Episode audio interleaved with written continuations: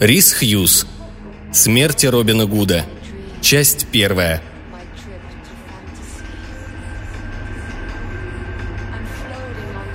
Нина, царица амазонок, хочет этим летом новизны. Ей осточертело озеро Каратис, несмотря на гигантских змей, которых тут прорва. Да и в любом случае, с большинством из них она уже боролась. Так что она откупоривает своего башка и шепчет в скляночку. «Есть какие-нибудь свежие мысли насчет отпуска?» Что-то в склянке вздымается, будто грудь. «Шервудский лес». «И где бы во всей Скифе это могло быть?»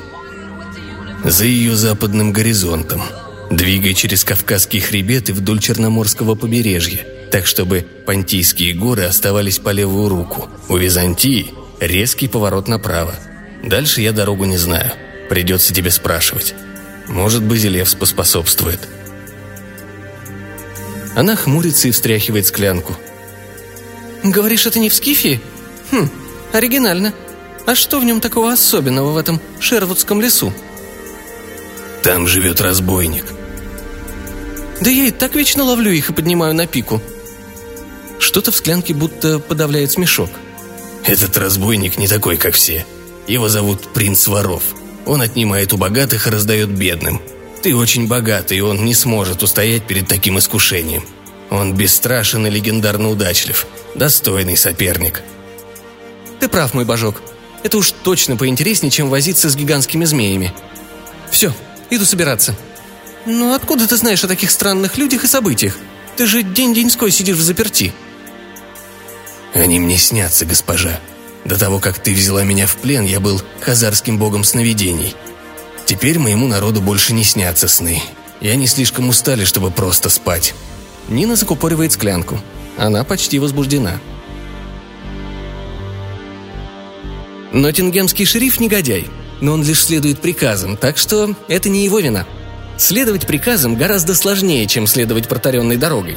Приходится прыгать от инструкции к инструкции, совершенно вслепую, словно с камня на камень в потоке скорпионов, которые в зависимости от времени года либо маршируют сомкнутым строем по сухому руслу, либо дрейфуют на широких листьях, но в любом случае переправа не из легких, и всегда окажется, будто следующий камень подастся под ногой, и вы полетите вверх тормашками в реку укусов с ядовитыми притоками. «Гай Гизборн, а ну-ка подойди сюда!» «Слушаюсь, ваше шерифское высочество». «Угадай-ка, чем я сейчас занимаюсь? Даю три попытки». «Хм, своими негодяйскими делами?» «Ну, черт возьми, везет же тебе в эту игру. Молодец. Вот, возьми-ка, хлебни в награду меда. Короче, у меня проблема. Я не могу исполнить все эти приказы». «Король Джон снова попросил вас надеть женское белье?» «Если бы. Нет, Гай, на этот раз положение куда щекотливее. Видишь у меня в руке письмо? Да не в этой руке, не под столом, в другой руке, вот, под самым твоим носом. Я всегда говорил, что от этих нормандских шлемов с носовыми перекладинами можно заработать косоглазие. Короче, письмо доставили пару минут назад. Не спрашивай как, хотя ладно. Это был почтовый голубь, и его послал сам император Византии Исаак II Ангел. Ах, вот как? Надеюсь, мы ему ничего не должны?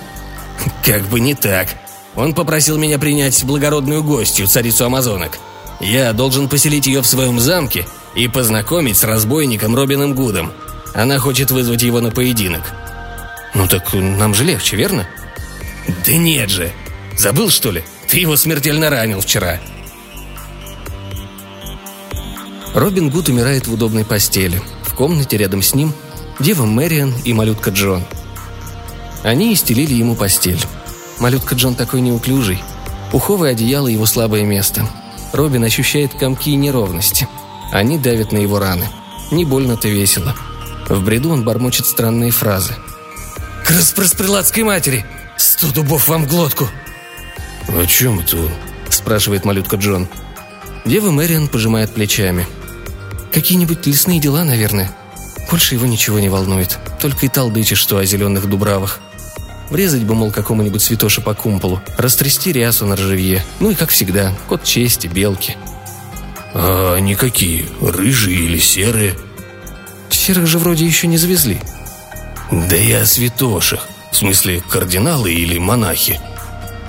Ну, в основном епископы. Да брось, ты же знаешь. Сам там был. Я просто для поддержания разговора. Они смахивают друг другу пыль с ушей, но это чисто приятельский жест, никакой романтики. Потом вздыхают, чешут подбородки и пожимают плечами. «Что ж оно так долго-то? Может облегчить его муки дозой яда?» «Извини, но скорпионы в реке кончились». «Ну так поколоти его своей дубинкой».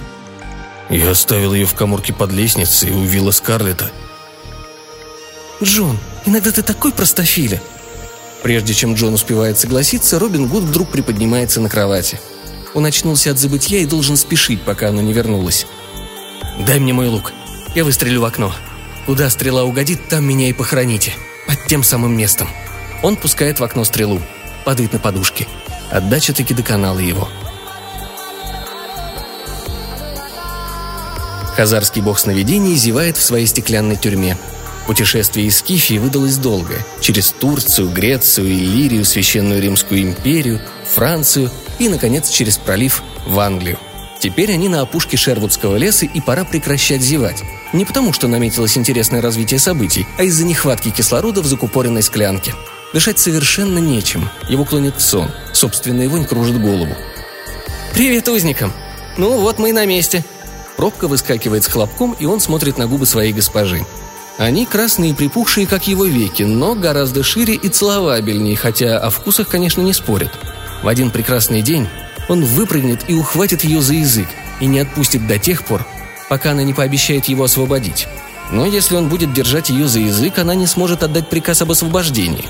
Возникает патовая ситуация, а выносливости у царицы побольше. «Ты что-то хотела спросить?» «Да. Где мне искать этого Робина Гуда?» «В лесу. Один шаг в чащу, и он сам тебя найдет». «Ты это увидел во сне или просто придумал?» «Увы, я не силен по части художественного вымысла». «Отлично. Значит, мы сразимся, а потом вернемся в замок этого милого шерифа Ноттингемского на чашку чая. Что скажешь?» «Тсс. Я слышу какой-то свист. Он приближается». «Мать-перемать! Меня подстрелили!» И точно. Стрела угодила вниз ее живота. Царица не теряет равновесия, лишь опирается о дерево. Скифия неожиданно кажется ей такой далекой, как на самом деле – Гай Гисборн скучает по лугам. За спиной у него развивается плащ. К его блестящей на солнце кольчуге в некоторых местах прилипла трава. Возможно, он озеленил юную деву, изысканный эфемизм совокупления на природе. Прежде чем ему приспичило или ему приказали куда-то скакать. Не знаю куда, может, он и сам не знает. Но это незаурядная миссия. Да и сам он незаурядный косоглазый дуболом, а стройный блондин, немного изнеженный, но с решительной челюстью и бугрящимися бицепсами – «Куда ты скачешь, Гай?» – кажется, шелестит листва, когда он въезжает в лес.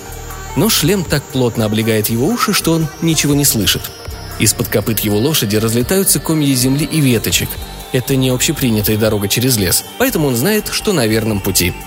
Разбойники предпочитают прыгать по веткам, как гибоны, кто бы это ни были, не оставляя на земле ни отпечатков, ни улик. Он до сих пор толком не представляет себе, куда именно скачет. Главное – довериться интуиции, а также избегать протаренных троп. И тогда, в самый неожиданный момент, он наткнется на то, что ищет. Но кустарник становится все гуще, а крапива хлещет его лошадь по бокам совершенно бесплатно. Хотя у него в Йорке есть знакомые, которые заплатили бы за это хорошие деньги, или же натуры, что совершенно не натурально. И в мозгу у него начинают шевелиться первые серьезные сомнения. Так что он натыкается на небольшое сборище – он пересек лес из конца в конец, почти достигнув противоположной стороны. Он видит Нину, царицу амазонок, прислонившуюся к дереву. «Ваше царейшество!» – восклицает он. «Меня послал мой господин, шериф Ноттингемский, с признанием, что Робин Гуд, возможно, уже мертв. Извините. Он не смог заставить себя рассказать вам в замке, но потом его замучила совесть». «Подумать только, у него есть совесть», – бормочет Нина себе под нос. «Ну, он, конечно, негодяй, но не по своей же воле, так что да, есть». Он обводит взглядом собравшуюся компанию и с криком обнажает меч. «Привет!» – отзываются Дева Мэриан и малютка Джон. «Паршивцы! Вы-то здесь что делаете?» «Мы пришли похоронить Робина». «Другого времени, что ли, не могли найти? Я занят». «Мы должны похоронить его там, куда попала стрела, в том самом месте». Гай Гисборн смотрит туда, куда они тычут пальцами – что? Внутри Нины, царицы амазонок? Такова была его последняя воля. Рыцарский кодекс чести и так далее. Ну да, неудобно. Ну что поделаешь, мы лишь исполняем приказ и все такое.